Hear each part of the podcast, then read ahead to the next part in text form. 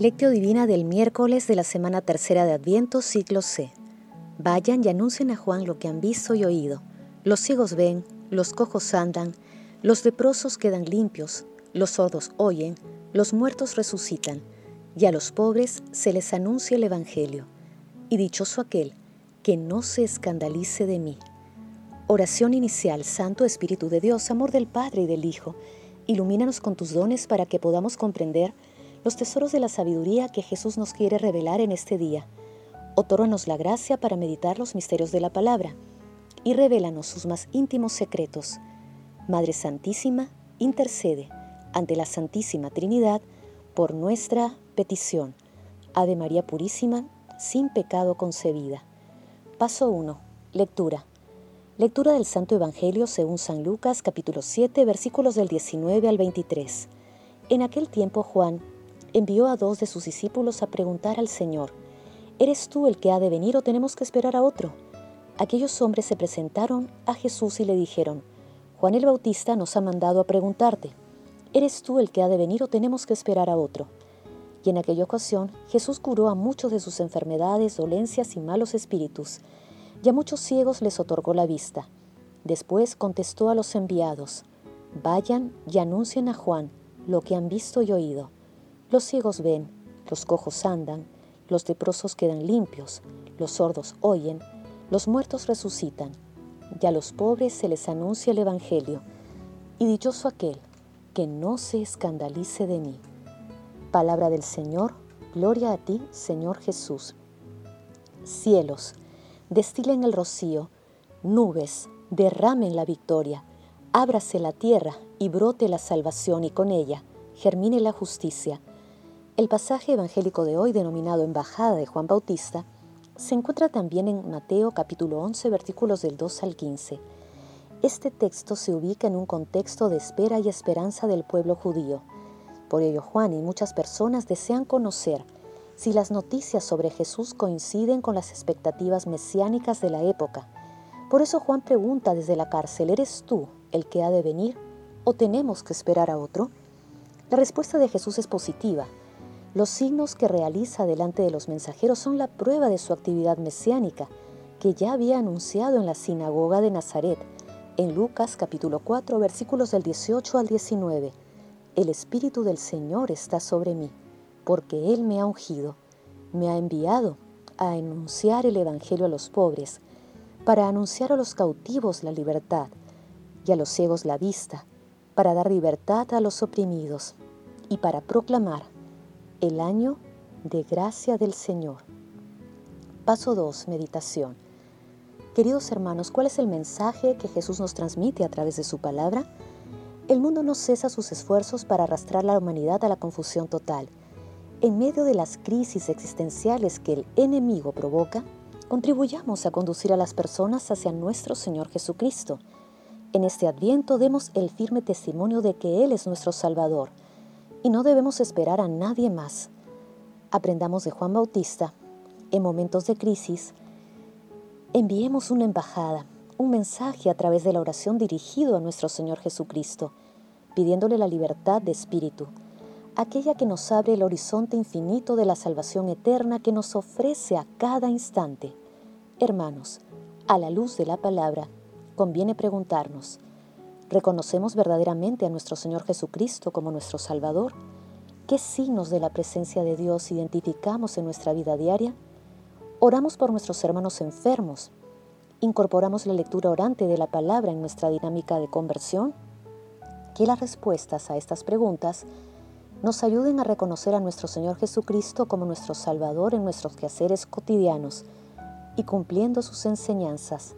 Pidamos al cielo la fe que nos conduzca a la bienaventuranza, y dichoso aquel que no se escandalice de mí. Jesús, María y José nos aman. Paso 3. Oración. Padre eterno, concédenos Dios Todopoderoso que la fiesta ya cercana de la venida de tu Hijo nos reconforte en esta vida y nos conceda los premios eternos. Amado Jesús, te pedimos por todas las comunidades de la Iglesia, para, guiadas por el Espíritu Santo, reconozca que en todas las personas necesitadas tu maravillosa presencia. Espíritu Santo, ilumina nuestros pensamientos y acciones para que siempre estemos dispuestos a contribuir a que muchos hermanos se acerquen a nuestro Señor Jesucristo.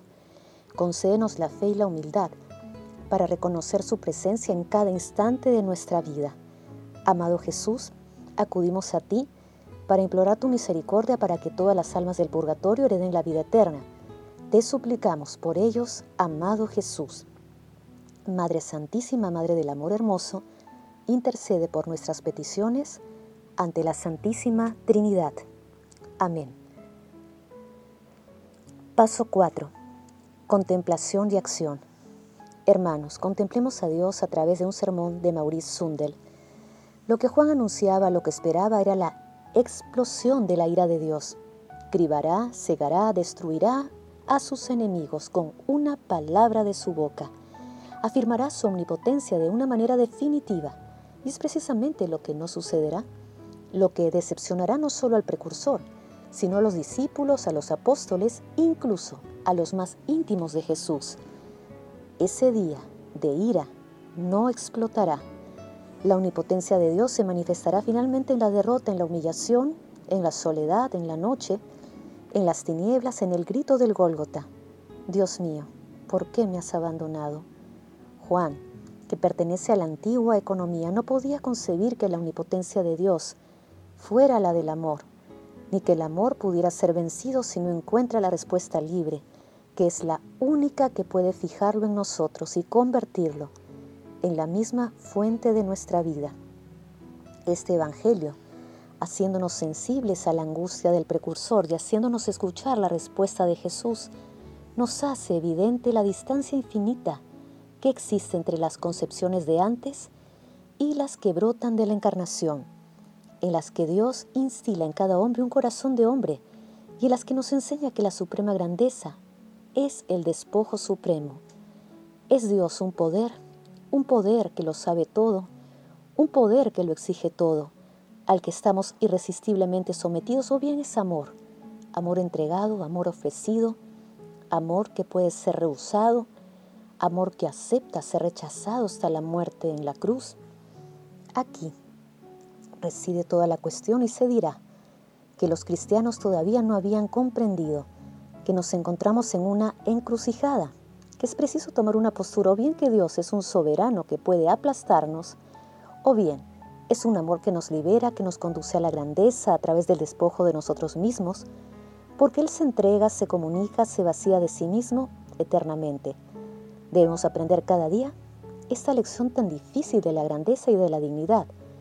Creer que el último puesto es el de Dios y que no es posible alcanzarlo más que arrodillándonos para lavar los pies. Queridos hermanos, recemos, pidamos a la Santísima Trinidad la fe y la humildad para creer y seguir con firmeza las enseñanzas de la palabra. Testimoniemos a nuestro Señor Jesucristo en nuestro diario vivir mediante la realización de obras de misericordia. Glorifiquemos a la Santísima Trinidad con nuestras vidas. Oración final. Gracias Señor Jesús porque tu palabra nos conduce por caminos de paz, amor y santidad. Espíritu Santo, ilumínanos para que la palabra penetre a lo más profundo de nuestras almas y se convierta en acción. Dios glorioso, escucha nuestra oración.